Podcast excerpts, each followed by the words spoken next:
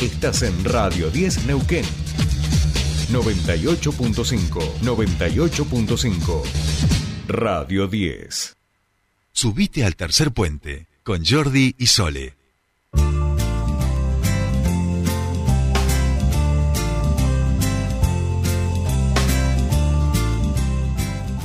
Bien, continuamos con más tercer puente y les contábamos que en la legislatura se presentó un proyecto que tiene que ver con limitar eh, y seguramente a muchos les sonará por por propia experiencia o por experiencias de algún conocido, algún familiar y que tiene que ver con los honorarios de judiciales cuando tenemos deudas por multas, por, por algo impago eh, en, con organismos públicos. Bueno, a veces los honorarios de los abogados se abultan muchísimo más de lo que eh, valía eh, originalmente la deuda y esto a veces hace que muchos nos acobardemos de pagar porque son muchísimos los honorarios. Bueno, quieren limitarlos a este este pago de honorarios judiciales. Este es un proyecto que fue presentado por la diputada provincial del Frente de Todos, Lorena Parrilli, quien ya está en comunicación con nosotros. Bienvenida a Tercer Puente, Lorena. Soledad te saluda. ¿Cómo estás?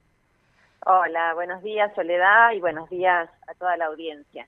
Bien, bueno, gracias por, por atendernos, Lore. Y bueno, ahí decíamos, ¿no? Eh, un proyecto que limita, creo que eh, a muchos le puede sonar conocido esto, eh, limita el, los honorarios judiciales de los abogados por deudas que tienen que ver con, por ahí a veces montos insignificantes, pero claro, se hacen impagables. Exacto, sí. La verdad es que son muchos más los casos de los que nosotros creíamos a partir de la presentación de este proyecto. Se ha comunicado mucha gente eh, manifestando interés, preocupación por esta situación y, apoyo. Esto lo que nosotros estamos haciendo específicamente es incorporar un artículo, el 13 bis, a la ley vigente, que es la ley provincial 1594, que regula los honorarios eh, de abogados. Entonces, lo que nosotros ponemos en este artículo 13 bis es que para aquellos casos en los cuales los honorarios de los abogados, de los abogados correspondan en juicios de ejecución por deuda con por alguna situación de algún servicio público impago, como vos decías, por tasas, por multas, por algún impuesto provincial o municipal, digamos, por alguna irregularidad que genera eso, una multa, por ejemplo, y luego va a un juicio, bueno, si esto después va a un, juicio, que en este caso estén regulados. ¿Por qué que estén regulados? Porque con la ley vigente hay casos que, por ejemplo, las deudas son de 1.450 pesos y la sentencia judicial es de 67 mil pesos. Claro. O sea, 46 veces más, más o menos, del monto original, ¿no? De la multa que tiene la persona con, con el Estado. Entonces, eh, la verdad es que entendemos que es un, un honorario oneroso y exorbitante respecto de, de los 1.400 pesos, ¿no? Imagínate una persona que por una multa de 1.400 pesos, que muchas veces por ahí no se enteran porque no les llega la notificación al hogar o porque lo que fuere, y solo se enteran cuando ya está el juicio en marcha. ¿Y sabes cómo se enteran muchos que nos han manifestado? Porque les embargan su cuenta bancaria o les embargan algún bien. Y ahí dicen, no, pero ¿cómo puede ser? Y ahí empiezan a ver y se enteran de que había este, algún servicio público impago, por ejemplo, y que además ya está en juicio y ya está la sentencia.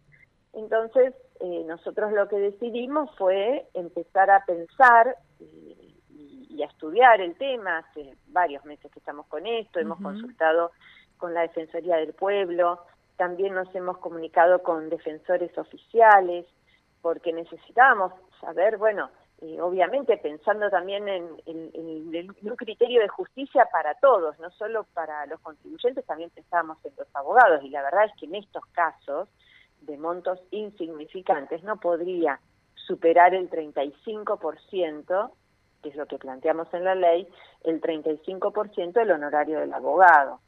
Entonces, por ejemplo, para el caso de este Soledad que te estoy comentando, de una deuda de 1.400 pesos, el 35% sería aproximadamente 500 pesos.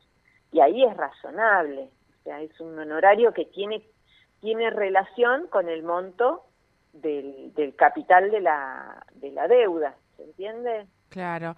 Eh, yo ahí, bueno, pienso, siempre eh, trato de pensar cómo, cómo esto puede ir avanzando y cuáles son las aceptaciones que puede llegar a haber e imagino que eh, los grupos de abogados, el colegio de abogados, eh, tendrá ciertos eh, resquemores a esta a esta propuesta que, que cómo cómo lo vienen sondeando o cómo piensan que puede llegar a, caer nosotros, nosotros nos hemos eh, comunicado con de hecho la iniciativa viene también eh, planteada desde abogados muchos ah, abogados que con quienes hemos hemos trabajado. De todos modos no lo hicimos en forma orgánica con el colegio de abogados eh, pero sí es un trabajo que lo venimos, ya te digo, hace varios veces, varios meses estudiándolo, eh, y bueno, y, entendemos que, que, para el contribuyente esto representa también la posibilidad de pagar su deuda, que es lo que en definitiva el Estado busca, ¿no es cierto? Que es recaudar, eh, más que llenar el digamos la caja de, de un estudio privado de abogados o mismo de los abogados de fiscalía que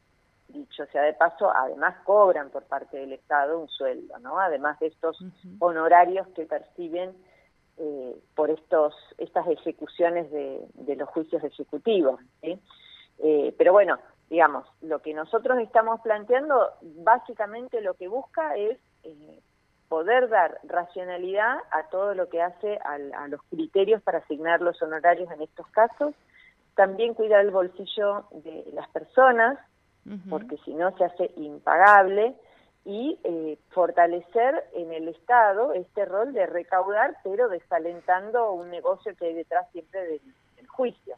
Claro, claro. Así que es por eso que, eh, sí, de, algún modo pienso también ahora que, que, ibas relatando toda esta cuestión que los abogados de algún modo mm, eh, eh, con esta con esta limitación también en los honorarios se pueden ver beneficiados porque cuando esto llega a una instancia de abogados de esta manera van a poder van a poder tal vez con, con, mayor certeza cobrar porque no es imposible. En esta en esta circunstancia lo que ocurre es directamente que esto no se paga por parte de los deudores. Sí, sí, sí, totalmente. Sí, porque se hace, ya te digo, resulta impagable. Si vos por un servicio eh, o alguna tasa municipal que, tenías que pagar y que no llegaste a pagarla y que no pudiste y que después te olvidaste y que demás, bueno, esto obviamente genera una multa. Y después, si, si esto pasa en una primera instancia, en lo que dice la ley es que son tres use Hoy el use está en 5.994, creo. O sea que tres use estamos hablando de eh, el use, digamos, incluyendo el IVA, de 33 mil pesos en la primera etapa. O sea, si yo debo una multa de mil pesos, bueno, en la primera etapa ya de movida tengo que pagar por lo menos 33 mil pesos. Si en esa primera etapa no me entero o no puedo pagarlo, ya pasa la segunda etapa y ahí ya son hasta 7 use con la ley actual. O sea, estamos hablando de estos montos que eh, decíamos recién al inicio, de 67 mil pesos, incluyendo el IVA. Bueno, esto hay que sumar la tasa eh, de justicia, también la contribución al colegio de abogados. Sí, tal cual. Ahí una, un oyente, un oyente nos dice, o sea, eh, está muy bien la ley, dice, en, en nuestro caso, una multa de estacionamiento se pagó 62 mil pesos. La multa originalmente era de 1050 eh, con los intereses y demás. O sea, la abogada eh, que estaba eh, con, con la multa se llevó cuarenta y pico y el resto era multa originalmente. O sea, claro, termina siendo una exorbitante, termina siendo mucho más lo que, porque no eran, no eran ni 20 mil pesos el, valor de la multa, lo que se había ido con intereses y demás. El resto eran solamente honorarios de, los abogados. Por, lo menos los oyentes creen que, que, es algo que, que está bien Lorena, así que eh, supongo que tendrá, tendrá un buen destino en la legislatura. Por supuesto, vamos a seguir conversando sobre esto para ver cómo, cómo continúa allí el tratamiento. Bueno, sí, sí, muchísimas gracias. La verdad que esperamos que esto se trate. Fue asignado a la comisión que se reúne los días martes. Así que bueno, vamos a estar insistiendo y, planteando que esto sea puesto en agenda para que se pueda discutir, digamos. Quizá haya otro legislador eh, que plantee que el 35% no, que debe ser más. Bueno, discutámoslo. Lo que nosotros estamos haciendo es identificamos este problema y creemos que esta sería una solución justa. Si hay alguien que encuentra otra, pues bienvenida sea pero lo que sí hay que hacer es algo, porque realmente son deudas irrisorias con eh, honorarios que resultan onerosos. Exactamente. Bien, bueno. bueno. Muchísimas gracias por tu tiempo con nosotros. Por favor, hasta pronto. Hasta pronto. Hablábamos